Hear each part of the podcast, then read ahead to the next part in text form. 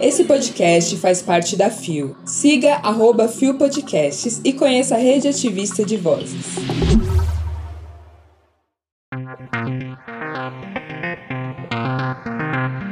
Derrubar o bolsonarismo ainda será difícil, diz Robin Selima. Eduardo Leite é o primeiro governador reeleito do Rio Grande do Sul. Lula vence e políticos LGBTQIA falam sobre esperança. Quarta-feira, 2 de novembro de 2022. Hoje é dia de finados. Olá, eu sou o Zé Henrique e este é mais um Bom Dia Bicha! Levanta, viada, vamos assim! O seu podcast diário de notícias sobre as comunidades LGBT QIAP+. Seis e ônibus. Deu no Terra Nós. Derrubamos Bolsonaro, mas ainda será difícil combater o bolsonarismo, destaca Robionce. Publicado em 30 de outubro de 2022 por Elias Santana Malê.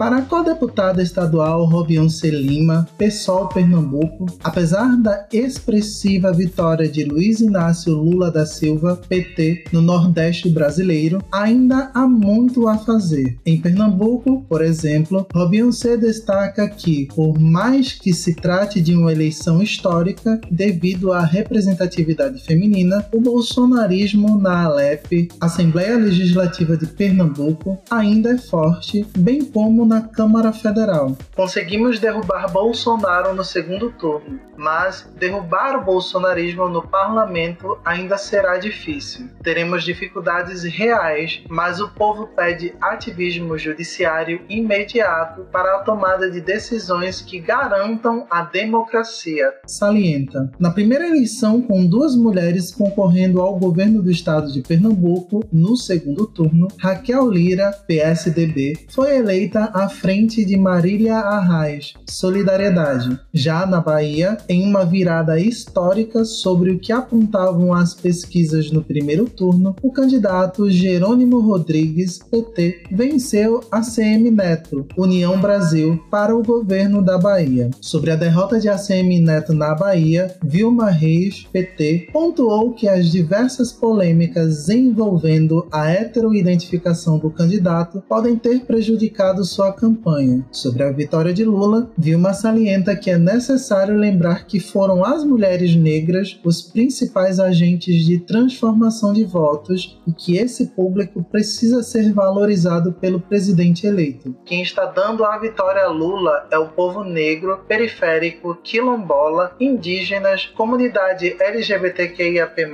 e principalmente as mulheres negras. Nós existimos e mostramos nas urnas que somos a maioria. Finaliza.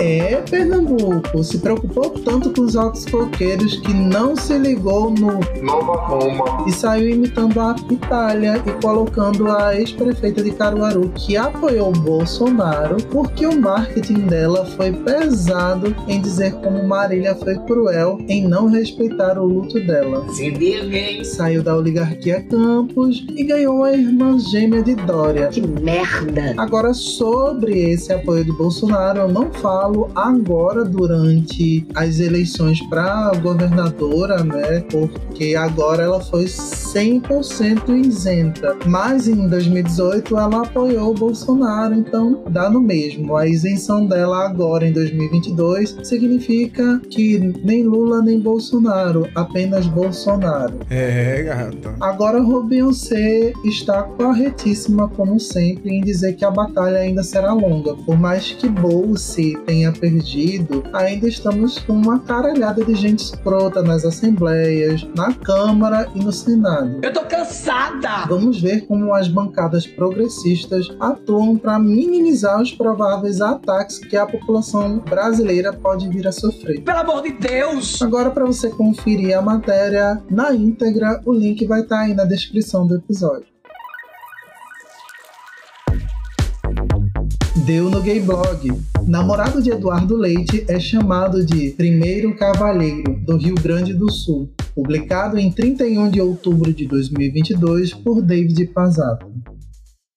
A vitória de Eduardo Leite, PSDB, como governador do Rio Grande do Sul no último domingo 30, não foi marcada apenas pelo fato inédito de um candidato ser reeleito para o cargo no estado. Além disso, pela primeira vez, um governador abertamente gay é eleito no país, já que Leite declarou sua homossexualidade apenas em 2021, quando já ocupava o Palácio do Piratini. Outro fato inédito é a presença de um primeiro cavalheiro gay. Thales Bolzan, namorado de Leite, ocupará esse posto a partir do dia 1 de janeiro, quando o Tucano toma posse pela segunda vez. Nas redes sociais, o médico capixaba foi parabenizado pela vitória do governador eleito e já está sendo reconhecido como o primeiro cavaleiro do Rio Grande do Sul pelos internautas. Antes mesmo da posse do gaúcho, Thales foi chamado por correligionários no discurso da vitória do governador reeleito na noite de domingo em Porto Alegre. Uma live compartilhada nas redes sociais do Tucano mostra o momento em que o público presente grita pelo nome do médico. Ao ouvir os apoiadores, Leite disse: Tem torcida pelo Thales aqui então? Aí, Thales, abana pra eles todos aí.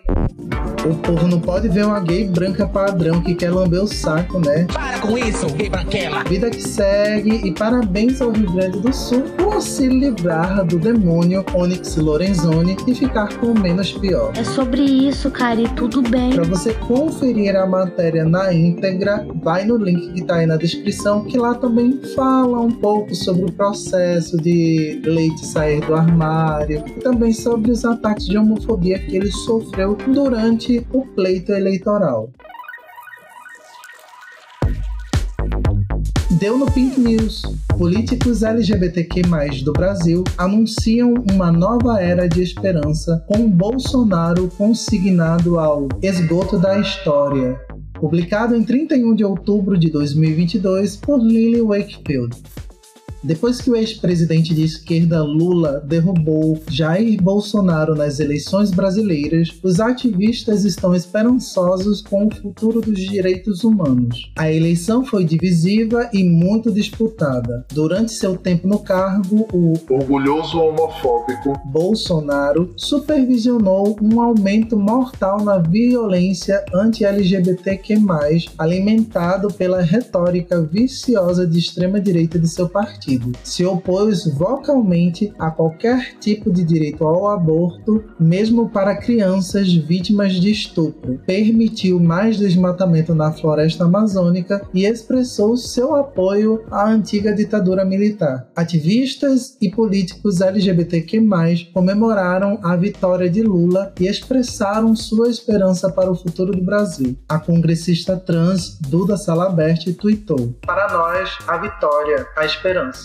Para Bolsonaro, a derrota, o esgoto da história. Parabéns, Lula. Parabéns, Brasil. Vencemos. Enquanto Robinho C. Lima, outra congressista trans, conclamava Lula a acabar com a miséria no Brasil. Linda Brasil, ativista dos direitos trans e vereadora do estado de Sergipe, tweetou: Só quem é LGBTQIA, mulher, negro, indígena e toda pessoa que sempre é vítima do discurso de ódio desse esse fascista perdedor sabe o que o nosso choro representa ao ver a confirmação da vitória de Lula nas urnas. Hoje é um dos dias mais importantes de nossas vidas vencemos. A Organização Internacional de Direitos Humanos Human Rights Watch pediu ao presidente eleito para reverter as políticas prejudiciais de Bolsonaro e levar o Brasil adiante nos direitos humanos, especialmente para aqueles de comunidades marginalizadas. Juanita Guerbertos, diretora das Américas na Human Rights Watch, disse: O presidente Bolsonaro foi um desastre para os direitos humanos, tanto em sua casa quanto no exterior. O presidente eleito Lula deve começar a trabalhar em um plano para reverter as políticas nocivas do presidente Bolsonaro nas áreas de segurança pública, meio ambiente e direito das mulheres, LGBT, indígenas, entre outros, e começar a executar esse plano assim tomar o escritório em 1 de janeiro de 2023. O esquerdista Lula foi presidente do Brasil de 2000 2003 a 2010, mas não pôde concorrer nas eleições de 2018 porque estava preso por acusações de corrupção que foram posteriormente anuladas. Depois de emergir como vencedor, ele disse aos jornalistas: Vamos viver novos tempos de paz,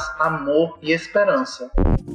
Bicha, eu gritei tanto com o resultado. E meu presidente é Lula. Eu tava em plena avenida da universidade aqui em Fortaleza. Uma coisa linda, o pessoal cheio de bandeiras, adesivos e camisas vermelhas por quilômetros. O coração deu uma acalmada e a sensação de que vamos ter um pouco de paz chegou. Menina, a gente vai se divertir horrores. Inclusive, é muito engraçado como as coisas já mudaram. Assim que Lula foi eleito, vários líderes mundiais não só o parabenizaram, como também disseram que querem construir algo junto com o Brasil, o que não aconteceu quando Bolsonaro ganhou as eleições. Na verdade, todo mundo apenas parabenizou Bolsonaro, ninguém falou. Ai, vamos fazer acontecer juntos, irmãzinhas, pegar na mão, etc e tal. Porque basicamente o mundo já sabia que Bolsonaro não seria um bom líder, né? Exatamente. E outra questão é que muita coisa está acontecendo, inclusive economicamente, mesmo sem Lula ter assumido. Só o fato dele ter vencido já fez muita coisa acontecer, como o dólar já caiu e ações de várias empresas brasileiras estão aumentando. Você tá me entendendo? Então, assim, muitas coisas gostosas estão prestes a acontecer e eu espero que continue assim. Mas, como nem tudo são flores, já começou um monte de doido apaixonado pela ditadura, pedindo pela aplicação do artigo 142 da Constituição para que as Forças Armadas façam sei lá o que, porque nessas cabeças doentes falta muito juízo e parece que qualquer coisa contra eles precisa resultar em golpe e em fechamento do Congresso e do STF. Ah, vai tomar no cu vocês, hein? Aliás, já tem um monte de gente afirmando que o silêncio de Bolse sobre toda essa situação vai resultar num processo por crime de responsabilidade, porque ele tá esperando você pegar fogo, já que não tem peito, idade ou maturidade para aceitar a derrota e dar um basta nessa palhaçada. Eu tô cansada. Até porque ele deve achar que vivemos nos Estados Unidos e que ele é o próprio Trump. Como sempre, a autoestima desse povo é algo que todo mundo deveria almejar, porque se eu tivesse dois centavos dela, eu tenho certeza que eu me acharia a pessoa mais linda do Brasil. Abafa. Lembrando, galera, que para conferir a matéria na íntegra é só clicar no link que vai estar aí na descrição. Chegamos ao final de mais um Bom Dia Bicha e feriado na quarta mais uma vez. Eu acho ótimo porque é um dos dias que eu fico mais cansada para dar aula. Se dane, cansei. Eu espero que vocês todos estejam bem e em segurança, porque esse bafafá que marcaram para hoje é bad vibes e vai dar uma dor de cabeça muito grande. Então aproveite para ver algo legal, ouvir outros podcasts, descansar a mente, porque amanhã é mais um dia útil e outro dia que se finda pro desgoverno Bolse. Chupa, queridas. Chega logo 2023. Vem, vem. O Bom Dia Bicha tem identidade visual, edição e produção de Roger Gomes, idealização de GG, pesquisa e roteiro de Zé Henrique Freitas, eu mesmo, que também apresenta juntamente com Nara Lívia, Roger Gomes, Isa Potter e Bia Carmo. O programa integra a Fio Podcasts. Conheça os outros programas da rede ativista de vozes e não deixe de nos visitar e de nos seguir nas nossas redes sociais. Os links para as redes e para as matérias que você ouviu neste episódio estão na descrição. Lembrando que tem mais Bom Dia Bicha amanhã a partir das Seis e ônibus. com a queridíssima, maravilhosa e potente Isa Potter. Agora vocês já sabem, para me seguir, para conhecer todas as minhas redes, etc e tal, os links estão todos aí na descrição. E se você quiser ouvir mais essa minha voz de taquara rachada, é só ir lá no podcast Bison Voador e curtir um episódio sim, maroto, gostoso, lá lá lá lá lá lá. Inclusive vai sair episódio sobre o Dia de los Muertos. Tudo bom? Então vai lá conferir, porque a gente é isso. Cultura pop, é homossexualidade, bissexualidade, transexualidade, tudo que você imaginar tem lá. É só ir lá conferir e curtir gostosinho. Bora querer? Nos vemos na próxima semana, meus amores. Um cheiro pra todos. Fui!